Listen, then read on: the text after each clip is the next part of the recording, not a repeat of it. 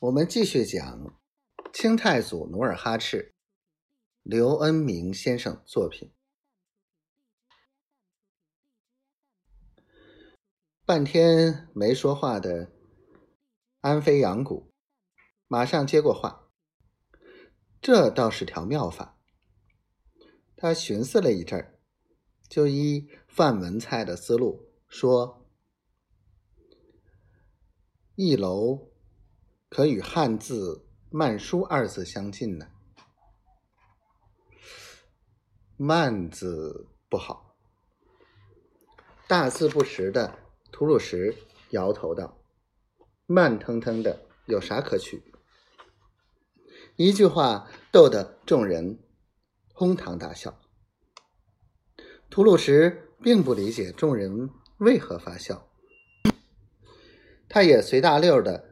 乐得两眼流泪，笑罢，安飞扬谷说道：“满书失利是菩萨的佛号，若用满书之音也很吉祥。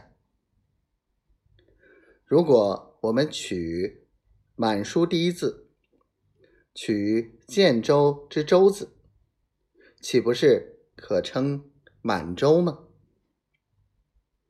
另外，“满洲”之字音，在女真语中就是吉祥幸福之意。此意之字上哪里去找？再者，传说都督的先祖爱新觉罗布库里雍顺当初为王之地，就叫满洲之名啊！妙哉妙哉！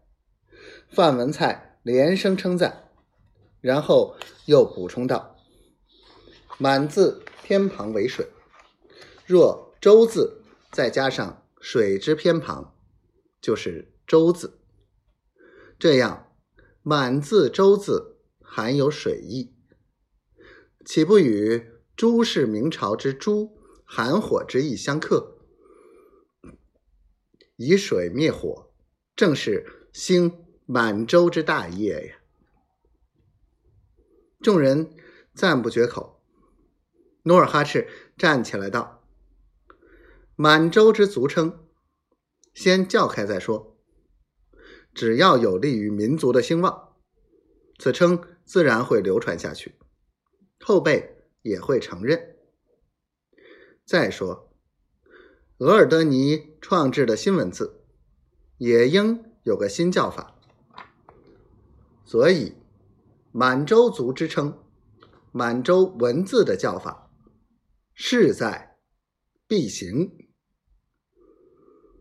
不久，满文、满族之称风传关外。